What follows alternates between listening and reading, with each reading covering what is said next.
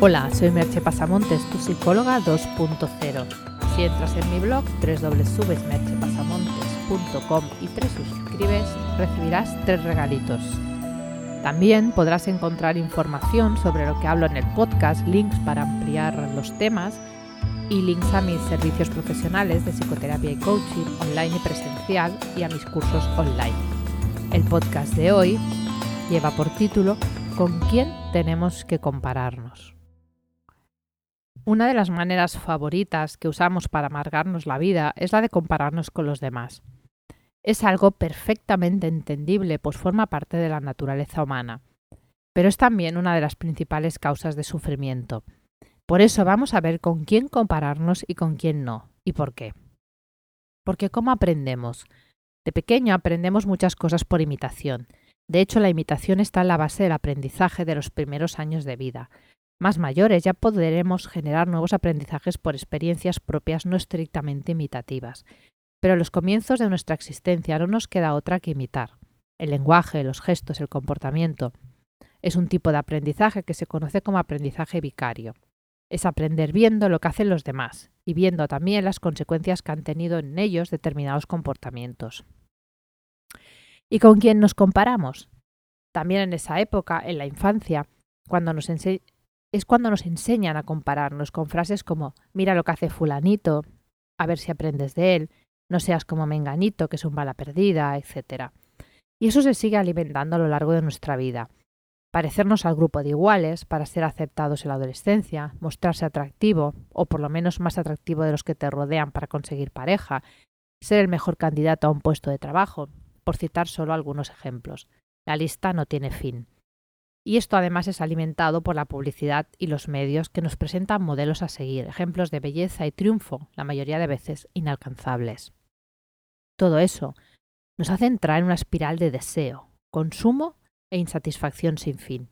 Siempre hay alguien más guapo, más listo, más alto, más delgado, más musculoso, más rico, más exitoso, más bueno, más lo que sea. Siempre lo hay y siempre lo habrá.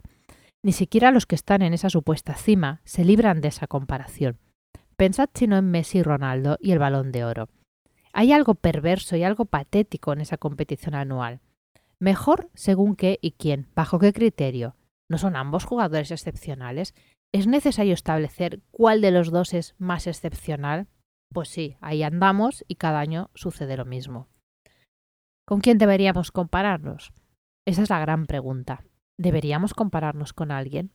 La respuesta es clara, de manera limitada y consciente, muy consciente. Podemos compararnos a la hora de adquirir una nueva habilidad, como hacíamos de niños para aprender lo que hace esa persona y nosotros también deseamos hacer. Pero con cuidado, para que no se convierta en un círculo vicioso de insatisfacción, como inspiración y modelo de habilidades a adquirir. Para el resto de cosas no hay comparación posible, solo la que hagamos con nosotros mismos, pero no con una ansia enfermiza de superación personal. Y por favor, no para ser la mejor versión de nosotros mismos, frase típica que aborrezco del coaching motivacional. Y la aborrezco porque no se utiliza en un sentido auténtico. Porque ¿qué es la mejor versión de ti mismo? En la mayoría de los casos se usa para hablar de triunfos de los que se establecen de nuevo por comparación con otros, y de eso venimos oyendo desde el principio de este podcast. La mejor versión de ti mismo es aquella en que conectes más con tu esencia, con quien de verdad eres y en que te sientas feliz. No importa haciendo qué, ni dónde, ni cómo, es en donde tú te sientes feliz. Esta es la búsqueda que te ofrezco en mi curso Dueño de tus emociones, capitán de tu destino. Pensé en cada paso con cuidado, de modo que puedas descubrir quién eres y establecer unas metas acorde a ello, y desde un estado de relajación, porque hacerlo desde el estrés es incómodo y muy poco sano, y además no suele funcionar. Hay que hacerlo desde la calma y el estado de presencia. Escucha el siguiente poema de Marianne Williamson. Nuestro mayor temor no consiste en no ser adecuados, nuestro temor consiste en que somos poderosos más allá de toda medida. Es nuestra luz y no nuestra oscuridad lo que nos atemoriza. Nos preguntamos, ¿quién soy yo para ser brillante, espléndido, talentoso, fabuloso? Pero en realidad, ¿quién eres tú para no serlo? Eres hijo de Dios. Tus pequeños juegos no sirven al mundo. Disminuirte a ti mismo para que los demás no se sientan inseguros a tu lado no tiene nada que ver con la iluminación Todos estamos hechos para brillar, como brillan los niños. Nacemos para manifestar esa gloria que está dentro de nosotros. Y no es que esté solo en algunos, está en todos nosotros. En la medida que dejamos que brille nuestra propia luz, damos a otros permisos para hacer lo mismo. En la medida en que nos liberamos de nuestro miedo, nuestra presencia libera automáticamente a otros. Lo importante es que creas que tú eres tu propia referencia al margen de lo que digan los demás, de lo que te vendan las modas o los falsos gurús de torno. Y tu felicidad y el bienestar que obtengas de la vida será la medida de tu verdadero éxito.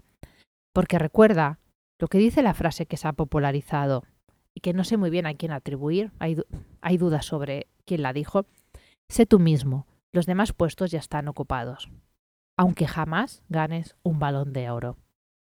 Y como ya te dije en el primer podcast del año, y te repito en este, entra en el blog y déjame algún comentario.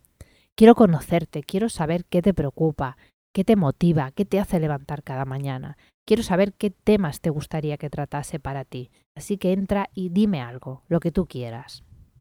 Y te dejo con una sola pregunta hoy. ¿Tú con quién te comparas? me olvidaba, si entras también encontrarás algunas recomendaciones de libros, de lecturas, al final del post. Hasta aquí el podcast de hoy. Puedes encontrar más información sobre el hablado en el podcast y sobre mis servicios profesionales de psicoterapia y coaching en www.merchepasamontes.com. Te espero en el próximo podcast. Bye bye.